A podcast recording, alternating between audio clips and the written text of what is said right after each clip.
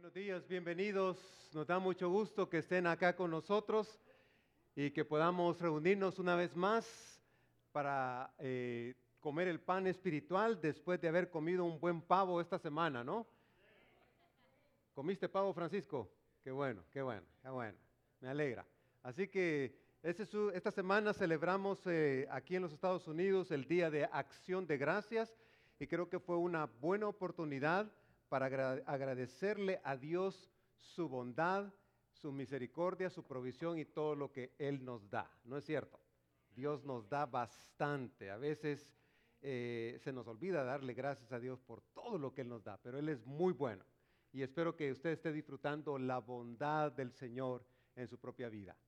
Bueno, si no vino el domingo pasado, este domingo quiero decirle que estamos en una serie de tres semanas en el libro de, en un libro escondido, el libro de Miqueas un libro que está en el Antiguo Testamento, en la parte, primera parte de la escritura. Es uno de los profetas menores. Está metido allí de, este, de unas paginitas que se pegan en las, en, los, en las yemas de los dedos, ¿verdad? Para buscarlo, eh, cuesta encontrarlo, pero es un profeta que yo he disfrutado mucho leer y empaparme de lo que Dios está diciéndole al pueblo eh, de Judá, al pueblo de Israel específicamente y lo que nos dice a nosotros también. La semana pasada hablamos de la justicia de Dios, hablamos de que Dios realmente, mm, a Dios le desagrada que nosotros nos comportemos con injusticia, que tratemos mal al prójimo y que las responsabilidades que Dios nos ha, ha dejado las usemos para mal. Y, realmente vimos eso del carácter de Dios, porque Dios es, es, amoroso, es misericordioso, pero Dios también es justicia. Hoy vamos a, navegar rápidamente, estamos volando en este, en este libro y espero que usted pueda leerlo despacio en su casa, pero vamos a navegar en tres capítulos, capítulos del 3 al 5, que es el segundo eh, mensaje que da eh, el profeta Miqueas. Dicho sea de paso, Miqueas, ¿qué significa el nombre? Gracias, todos los que vinieron el domingo pasado, ¿verdad? Híjole, me esforcé para memorizarlo y ahora no se acuerdan. Miqueas significa quién es como Jehová o quién como Jehová. ¿Quién como Jehová? Es, no hay nadie como él. Está el nombre, el mismo nombre, Miqueas está diciendo, no hay nadie que se compare como Dios, no hay nadie que sea tan único como Dios, no hay ninguno que pueda ser semejante a Dios. Y, el nombre del profeta es, ya es un mensaje para nosotros. ¿Quién como Jehová? ¿Quién como Dios? Nadie puede ser como Él. Y, en los capítulos 3 al 5 vamos a ver realmente parte de ese carácter de Dios, pero hay, en, en la primera parte, en el capítulo 3, vamos a ver que hay algunas noticias no muy buenas. Los líderes de Israel, los gobernantes de Israel estaban aprovechándose. Mire cómo comienza el capítulo 3, dice eh, Miqueas aquí. Entonces dije, escuchen gobernantes de Jacob, autoridades del pueblo de Israel. ¿Acaso no les corresponde a ustedes conocer el derecho? Ustedes odian el bien y aman el mal. A mi pueblo le arrancan la piel del cuerpo y la carne de los huesos. Qué palabras más duras. Él está dándoles a los gobernantes de Israel, diciéndoles, exhortándoles y diciéndoles el mensaje de Dios. Pongan atención, escuchen con atención. Esto es lo que Dios dice contra ustedes. Porque ustedes están aprovechándose de la gente, porque ustedes odian el bien y aman el mal. Continúa versículo 3, ustedes se devoran a mi pueblo, le arrancan la piel, le rompen los huesos, lo descuartizan como carne para la olla, como carne para el horno. Ya le pedirán auxilio al Señor, pero Él no les responderá, esconderá de ellos su rostro porque hicieron lo malo. Palabras bien fuertes, fuertes, duras. Está comparando a los, a los líderes de Israel como si fueran cazadores, ¿verdad? Y dice, y aquí hay una lista de cosas que, que ellos están haciendo. Tenían normas injustas para el pueblo. Se aprovechaban los gobernantes, no amaban al Señor para nada. Más bien dice que amaban el mal. Estaban eh, eh, absorbiendo el mal, queriendo hacer el mal a la gente. Dice que son comparados como con cazadores que matan y comen. ¿Ve esa descripción cuando, cuando un cazador va y mata y eh, le quita la piel a, su presa, la cocina? Eso es lo que ustedes están haciendo como gobernantes. sus, actos son de, eran de injusticia, eran de robo, eran de soborno y opresión, porque eso era lo que estaban haciendo. La semana pasada hablamos de cómo le quitaban a la gente pobre las tierras. Eh, eh, hablamos de cómo se aprovechaban de la gente pidiéndole eh, cosas que realmente bajo la ley Dios les prohibía hacer. Y dice aquí que recibirán castigo, que aún ellos van a clamar a Dios y Dios no les va a escuchar. Llegará un momento en que Dios no les va a escuchar porque lo que ellos han hecho, la maldad, eso de amar el mal, ha sido tan grave en el pueblo de Israel que han llevado al pueblo a la idolatría, han llevado al pueblo a alejarse de Dios, a, desconocer totalmente a Dios, han llevado, han llevado al pueblo para eh, eh, hacerse materialista. Ellos mismos se han aprovechado. Recuérdense, la semana pasada hablábamos y decíamos que algunas veces hasta pasaban pensando en sus camas cómo iban a robar al pueblo. Esto no se puede más. Y Miqueas le dice de parte de Dios, ustedes van a recibir su castigo, ustedes van a recibir el castigo que merecen por la forma en que ustedes se están comportando. Pero en los versículos siguientes, versículo 5, dice, eh, continúa diciendo, y aquí habla sobre los falsos, los falsos profetas. Dice, esto es lo que dice el Señor contra ustedes, profetas que descarrían a mi pueblo. Con el estómago lleno invitan a la paz, con el vientre vacío declaran la guerra. Por tanto tendrán noches sin visiones, oscuridad sin presagios. El sol se ocultará de estos profetas, el día se les volverá tinieblas. Ahora eh, habla a los profetas de Israel, aquellos hombres de Dios, aquellos hombres que deberían decir el mensaje y la palabra de Dios, aquellos hombres que deberían declarar el mensaje, el consejo de Dios, se habían ido por mal camino también, aprovechándose materialmente. Y aquí hay una lista, puse una lista de cosas que estos falsos profetas hacían. En vez de actuar como pastores del pueblo de Israel, hicieron errar al pueblo. Lo llevaban por un camino equivocado le predicaron falsas esperanzas de que Dios no los castigaría y que no sufrirían ninguna calamidad. Ellos le predicaban a la gente, miren, Dios realmente no va a ser como, como algunos dicen, no va a ser algo malo como, como algunos están predicando. ¿No, ¿No, se parece esos tiempos a los de hoy? ¿No se parece esos tiempos a hoy, eh, hoy en día en donde hay gobernantes que se aprovechan de la gente? Nuestros países de América Latina son países donde nosotros decimos, ¿cuánta corrupción hay, no?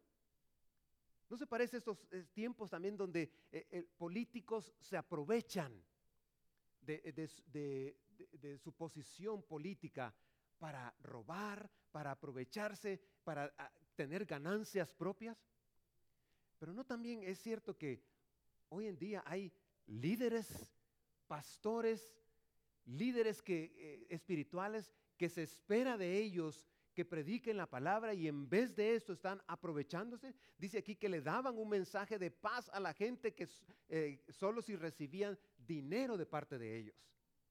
El sol se ocultará de ellos, les dijo eh, eh, el, profeta Miqueas. El sol se va a ocultar de ustedes, que quiere decir ustedes van a ser castigados y no podrán profetizar más. El profeta dijo que sus palabras eran de juicio porque el Señor es justo al castigar a su pueblo del pacto. Yo les voy a castigar, dice Dios. Yo me voy a encargar de eso. ustedes van a recibir el castigo por haber desorientado a mi pueblo, por haber llevado a mi pueblo por el mal camino, por estar eh, queriendo recibir del pueblo ganancias, por quererse aprovechar del pueblo y no predicarles la verdad. Porque mis estimados hermanos, la verdad muchas veces es tan dura, tan dolorosa, que a veces no queremos decirla, que a veces preferimos callarla que a veces preferimos no eh, declarar las injusticias porque pensamos que eh, a saber qué nos va a pasar a nosotros, porque tememos las consecuencias nosotros mismos, cuando Dios desea realmente que prediquemos la justicia, porque Él es un Dios justo. Que declaremos quién es Dios, porque Dios es un Dios justo, porque es un Dios que detesta la justicia.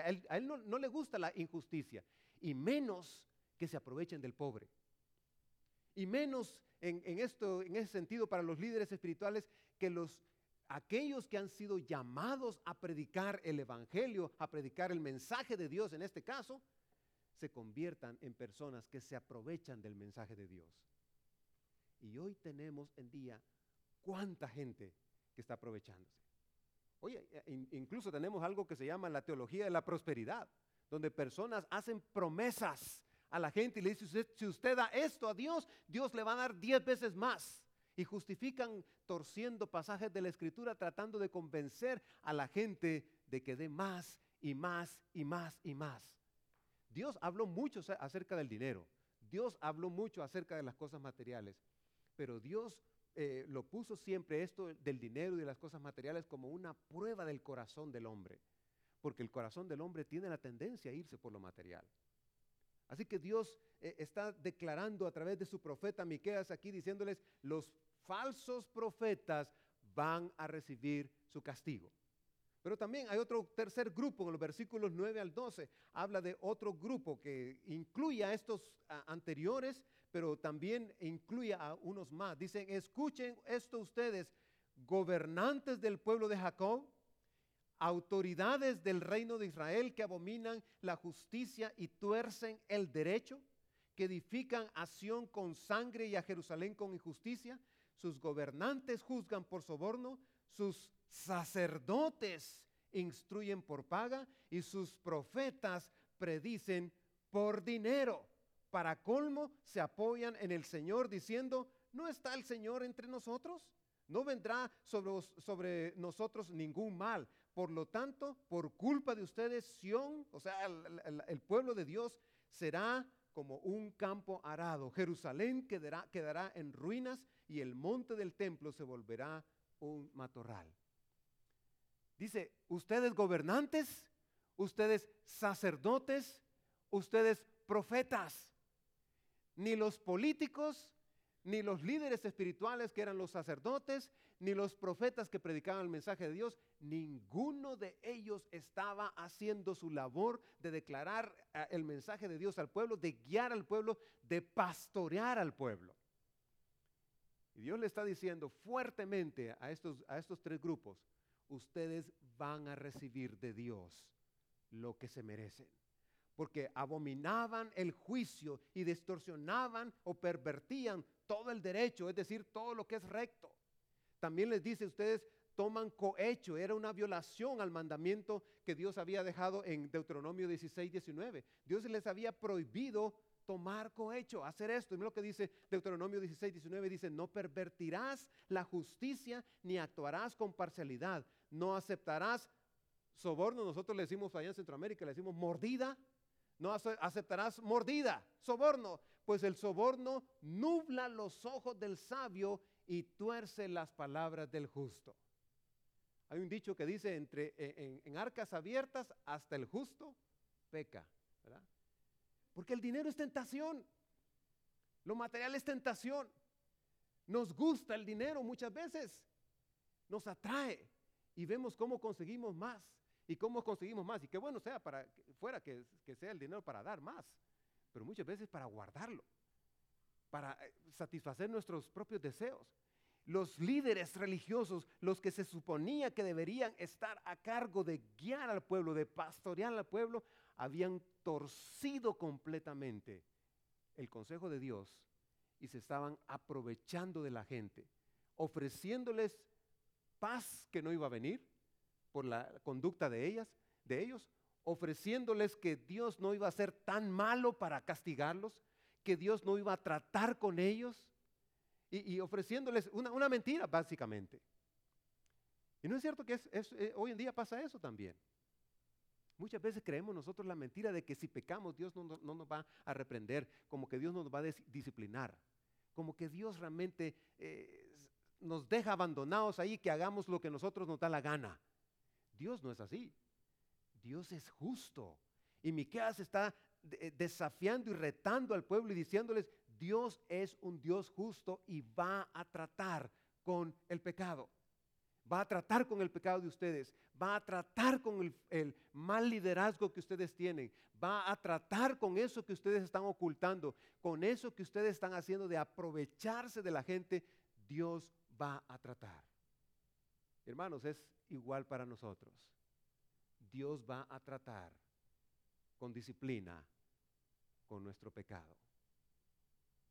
Y no, no pensemos que Dios se olvida de esto que Dios nos ama tanto, pero también así como un padre ama tanto a su hijo que quiere corregirlo para que sea mejor, para que sea bueno, para que sea un hijo bueno. Y, lo, interesante aquí en este pasaje, de este capítulo 3, es que dice, la consecuencia va a ser tan devastadora que va a incluir a toda la nación.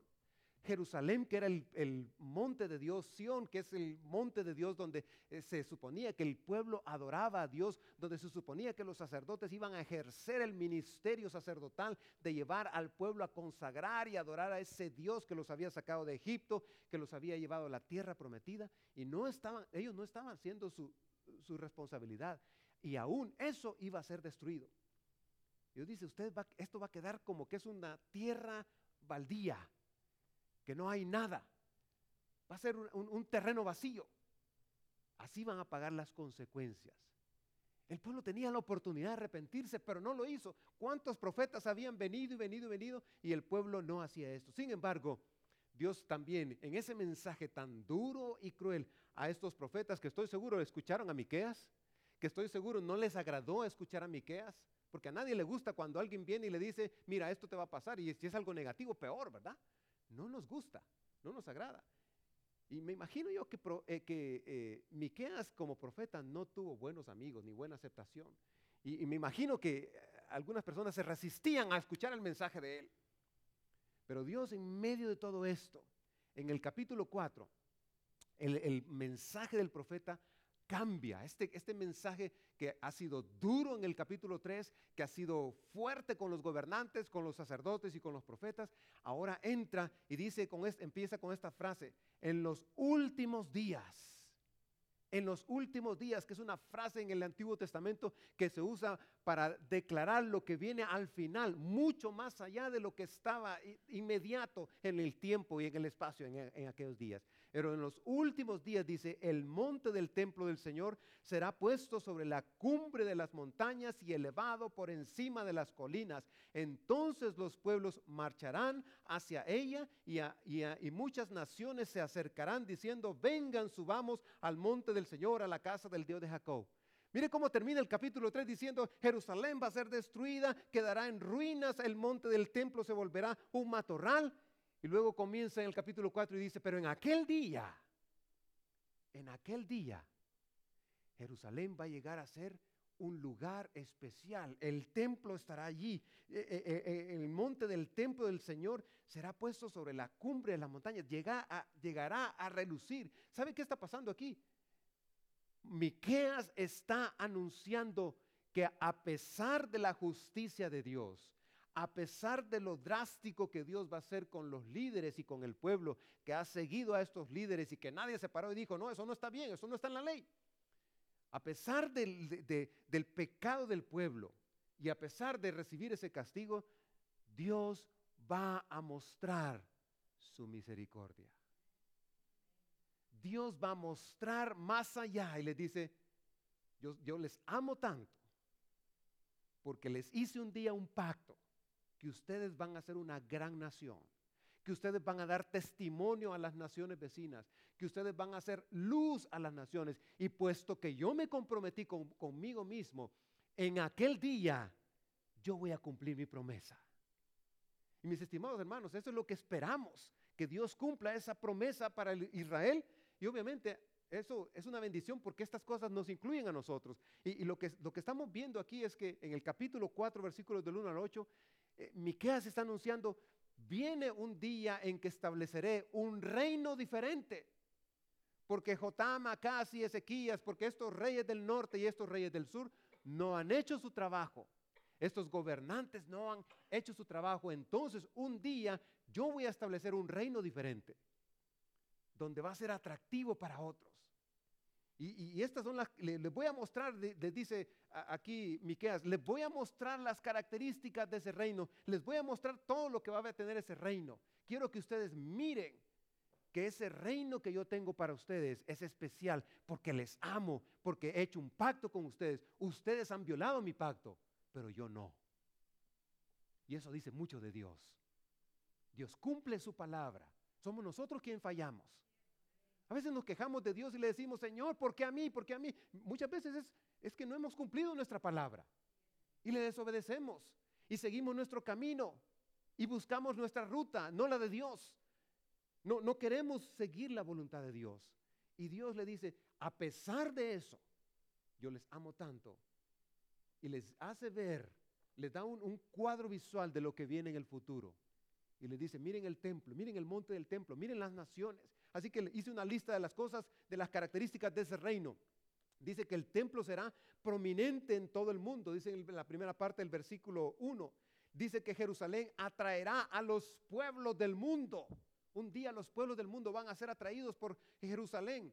Jerusalén será el lugar de instrucción para todo el, mundo. Miren lo que dice el versículo 2. Qué hermoso el, versículo 2. Eh, cómo describe la forma en que otros van a venir. Y muchas naciones se acercarán diciendo, vengan, subamos al monte del Señor, a la casa del Dios de Jacob. Dios mismo nos instruirá, nos instruirá en sus caminos y así andaremos en sus sendas.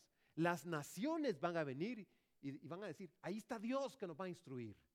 Eh, eh, Jerusalén va a ser el lugar de instrucción para todo el mundo. El Señor dice el versículo 3 que será el juez en Jerusalén. Mire el versículo 3 dice, Dios mismo juzgará entre muchos pueblos y administrará justicia a naciones poderosas y lejanas.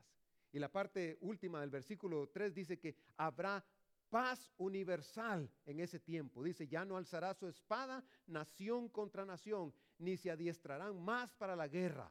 Ya no habrá guerra, habrá paz mundial. E, e, e, el, el, hecho de que el rey, el Señor como rey, esté aquí en la tierra, reinando desde Jerusalén, va a atraer tanto y Él va a establecer la paz que un día Él prometió.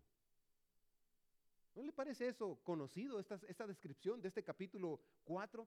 Como que está diciéndonos, llevándonos allá más adelante en el futuro. Eso no ha pasado todavía. No han venido las naciones a Jerusalén a aprender, a recibir instrucción del Señor. El Señor no ha estado en Jerusalén literalmente. La, la, semana pasada mencioné que hoy día en el monte del templo lo que hay es un templo musulmán. Pero un día ese templo va a ser quitado y va a establecerse, reconstruirse el templo que un día Dios le dijo a Salomón que construyera. Qué hermoso, ¿no? O sea, hay promesa aquí. Dios está diciendo, yo tengo algo más. Continúa diciendo, Israel habitará, seguro y en paz, dice en el versículo 4. Mire cómo, dice acá, cada uno se sentará bajo su parra y su higuera y nadie perturbará su solaz. El Señor Todopoderoso lo ha dicho. Van a estar tan tranquilos, van a habitar seguros, van a tener paz ahí dentro de su propia nación. Ustedes van a estar tranquilos. Cada uno va a habitar en su, higuera, bajo su higuera. En ese tiempo que Miqueas está predicando, la gente está preocupada de que alguien va a venir del gobierno y les va a quitar su tierra. Que alguien va a venir y les va a, irrumpir, a quitar sus cultivos. Aquí dice, ya no habrá eso, ustedes van a estar seguros y en paz. Versículo 6, Israel será reunificado. Versículo 7, Israel se fortalecerá. Y el versículo 8 habla de que Jerusalén tendrá todo el dominio. Versículo 8 dice, y tú, torre del rebaño, colina fortificada de la ciudad de Sión, a ti volverá eh, tu antiguo poderío, la soberanía de la ciudad de Jerusalén. Hay esperanza dice Dios.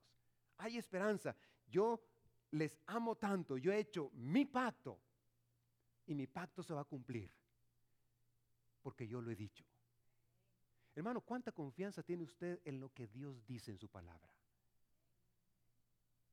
¿Cree usted con certeza lo que Dios dice en su palabra? Cuando usted lee, va por las páginas de las escrituras, ¿realmente cree lo que está leyendo? Ojalá que sí. Ojalá que creamos, porque déjeme decirle una cosa, Dios sí va a cumplir lo que he dicho en la escritura. Hay mucho que falta. Nosotros tenemos, nosotros en esta generación que vivimos, en este siglo que vivimos, tenemos el privilegio de tener las escrituras, número uno, en nuestro idioma, con una traducción que es bastante fiel al original. Tenemos ese privilegio de poder leer las escrituras en nuestro idioma y tenemos el privilegio en esta generación de ver y tener el cuadro de lo que viene hacia el futuro, hacia dentro de 10 años, 20 años y quién sabe cuántos años más. Yo creo que aquí lo, que Miqueas está diciéndole es, mire, va a haber un reino literal, en donde yo voy a establecer algo diferente, algo que ustedes no han experimentado. Porque yo le he prometido, yo he dicho que Israel va a ser testimonio a las naciones y lo va a hacer un día.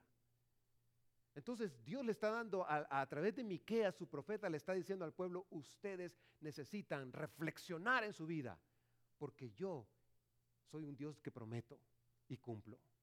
Ese es nuestro Dios, hermanos. Ese es nuestro Dios. Pero versículos 9 en adelante eh, les dice, hay algo que va a pasar antes de ese reino.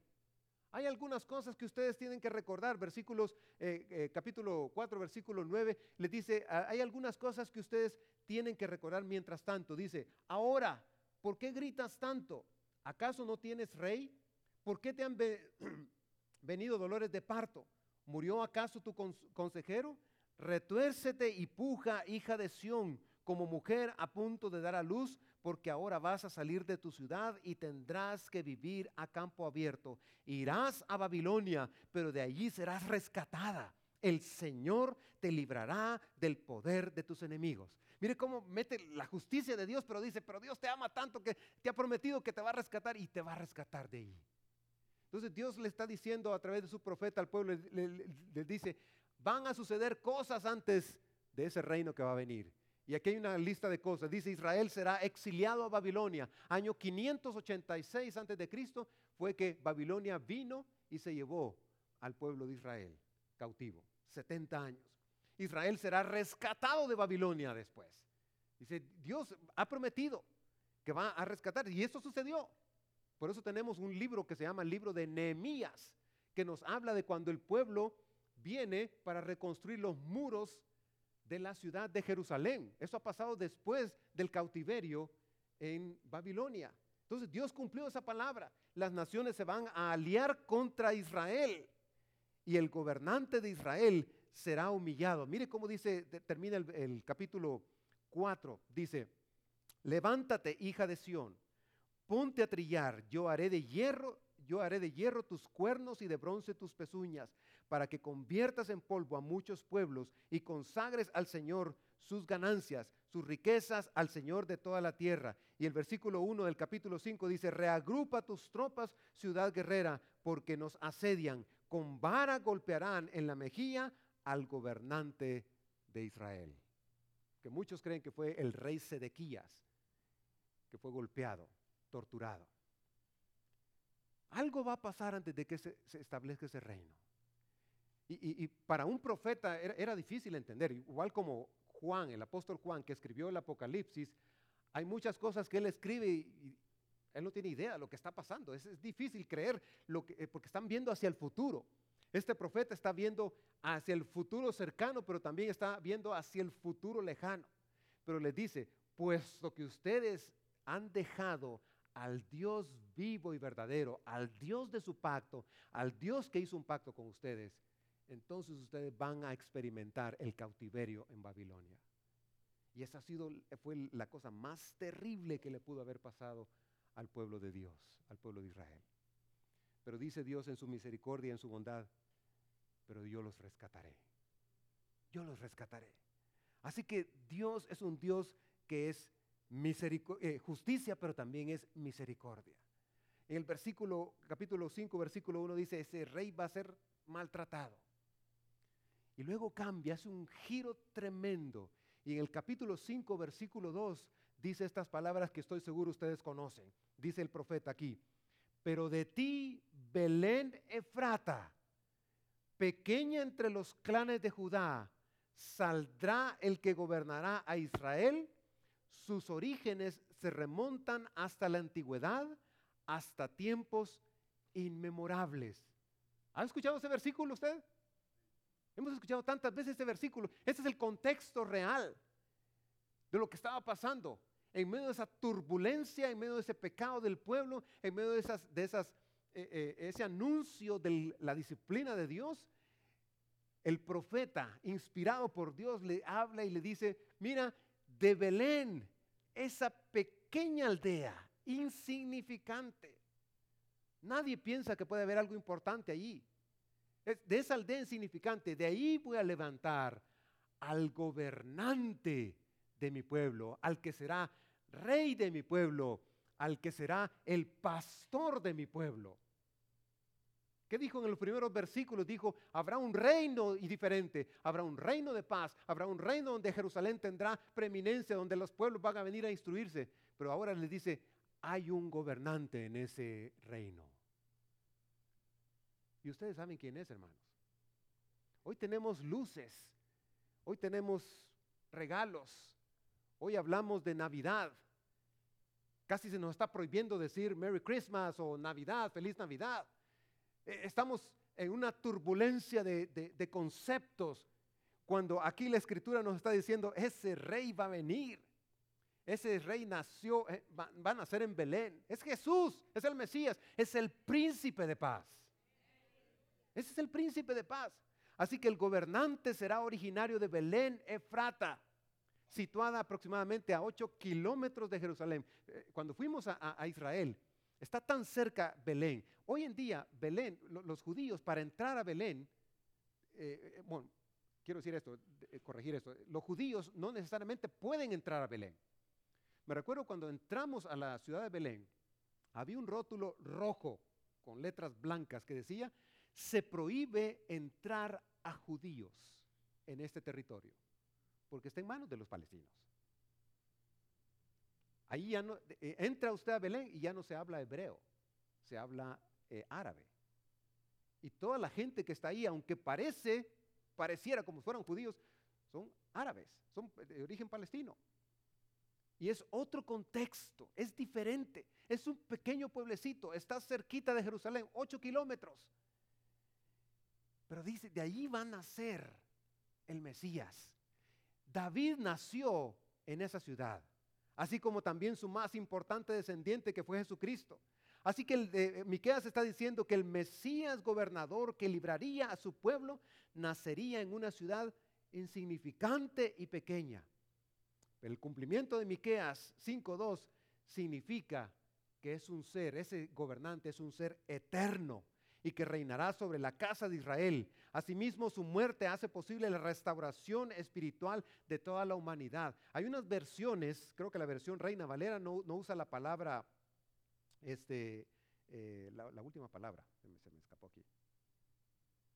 De tiempos inmemorables, creo que usa la palabra eternos porque eh, está hablando de que ese Mesías, ese gobernante de Israel, ya existe. ¿Qué dijo Juan, eh, eh, el apóstol Juan en, Juan 1.1? Dice, en el principio era el verbo y el verbo estaba con Dios y el verbo era Dios. Pablo le dijo a los colosenses en Colosenses 1.15, les dijo, Él es el creador, Él es preeminente, Él es el primogénito de toda creación. Por Él fuimos creados. Y Miqueas está diciendo, de esa pequeña aldea va a nacer, se va a humanar alguien que ya es eterno, que ya existe. ¿No es eso maravilloso, hermanos? Ah, me emociona esto y me hace pensar ahora, ahora que celebramos esto, debemos rescatar, hermanos, la razón por la que celebramos lo que celebramos en esta Navidad. Debemos rescatar eso porque estamos tan afanados por los tamales que me salgan bien, Estamos tan afanados por las luces y que el árbol sea bien alto. O estamos afanados por los regalos que no sé qué darle a mi suegra. Me he quebrado la cabeza todo el año que le voy a dar a mi suegra. Y nos olvidamos que la razón es que en Belén de Judea, en Belén Efrata, nació el Mesías, el príncipe de paz, el gobernante que en el futuro va a establecer un reino literal aquí en la tierra, en donde va a haber paz mundial, en donde va a haber justicia total, y olvidamos eso. Y estamos tan afanados por otras cosas. Y luego en el capítulo 5, versículo 3, empieza a, describir Miqueas y decir, ¿qué es lo que va a hacer ese gobernante? Dice, por eso Dios los entregará al enemigo hasta que tenga su hijo, la que va a ser madre y vuelva junto al pueblo de Israel, el resto de sus hermanos. Pero surgirá uno para pastorearlos con el poder del Señor con la majestad del nombre del Señor su Dios, vivirán seguros porque Él dominará hasta los confines de la tierra, o sea, no solo en Israel, hasta los confines de la tierra. Él traerá la paz. Si Asiria llegara a invadir nuestro país, para pisotear nuestras fortalezas, le haremos frente con siete pastores y aún con ocho líderes del pueblo. Ellos pastorearán a Asiria con la espada, con la daga, a la tierra de Nimrod. Si Asiria llegara a invadir nuestro país, si llegara a profanar nuestras fronteras, Él nos rescatará. Será el remanente de Jacob en medio de muchos pueblos, como rocío que viene del Señor, como abundante lluvia sobre la hierba que no depende de los hombres ni espera nada de ellos. Está diciendo, mire, este gobernante nos va a rescatar, Él nos va a pastorear. Así que hay algunas cosas que le escribo acá. Dice, reunirá y restaurará la nación, versículo 3. Cuidará de su pueblo y les proveerá seguridad. Algo que no han tenido ellos destruirá a los enemigos de Israel. En ese tiempo era Asiria el enemigo de Israel. Pero la historia nos dice, las escrituras nos cuentan de que cuando sean los últimos tiempos, después de que venga eh, eh, la segunda venida de Jesucristo, va a venir previo a esa segunda venida, va a haber una guerra de naciones, pueblos que se van a unir para pelear contra Israel. Y ustedes, si usted lee las noticias despacio hoy en día, se va a dar cuenta que todos los pueblos vecinos a Israel lo odian.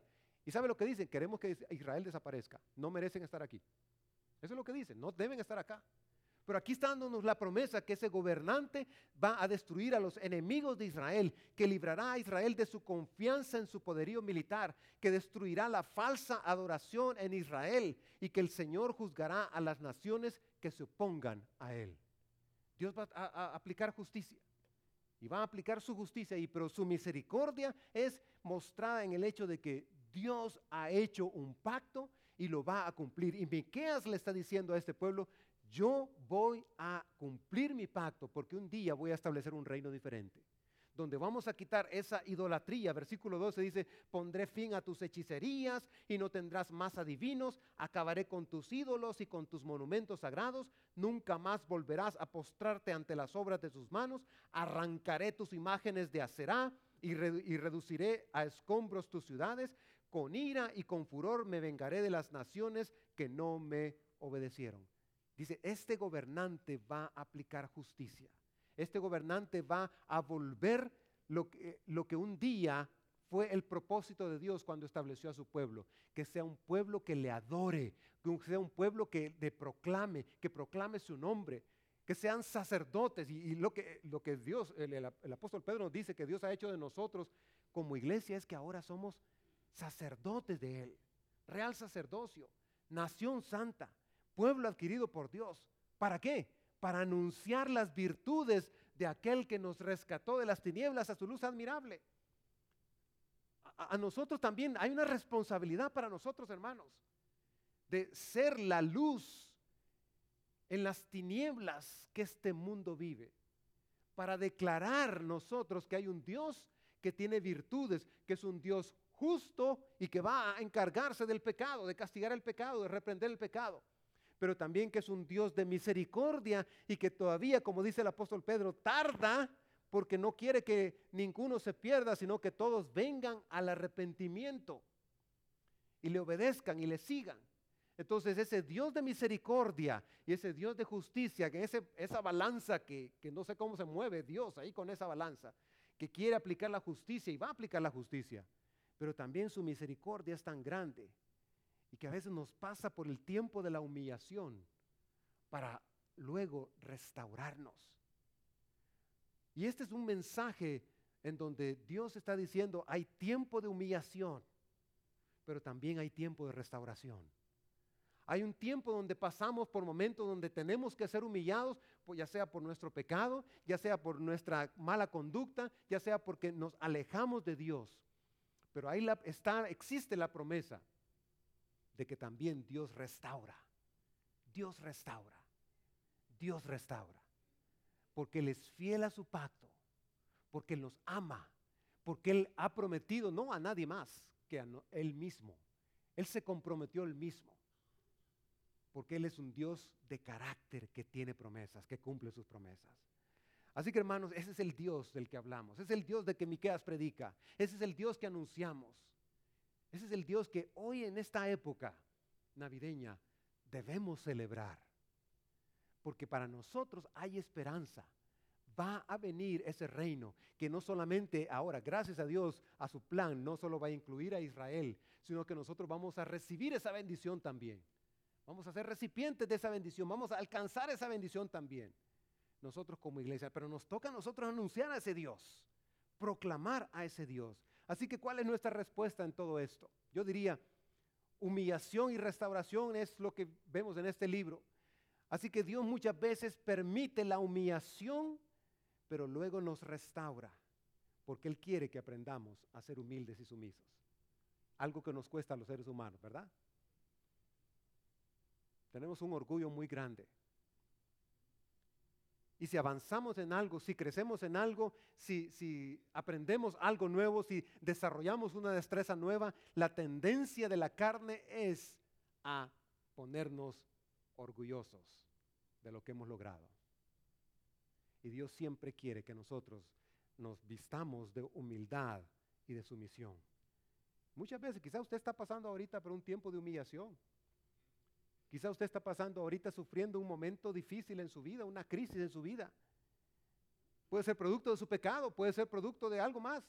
Pero déjeme decirle una cosa, ese Dios que nos pasa por los momentos difíciles o que permite esos momentos difíciles donde somos humillados, ese es el mismo Dios que restaura nuestra vida, que levanta nuestra cabeza. Es el mismo Dios que ha hecho esta promesa aquí, que viene un reino mejor, que va a mandar a su gobernante. Creo que también es un tiempo para buscar la misericordia de Dios, poniendo nuestra confianza en Él y no en nosotros. Porque es fácil cambiar la una cosa por la otra. Es fácil confiar en nosotros. Es fácil confiar en lo que sabemos, en lo que tenemos, en lo que poseemos. Es fácil confiar en cosas materiales y no en Dios. Y empezamos a buscar la confianza en Dios cuando la salud se quebranta, cuando un hijo se, se, pervierte, se pierde. No, es en todo tiempo.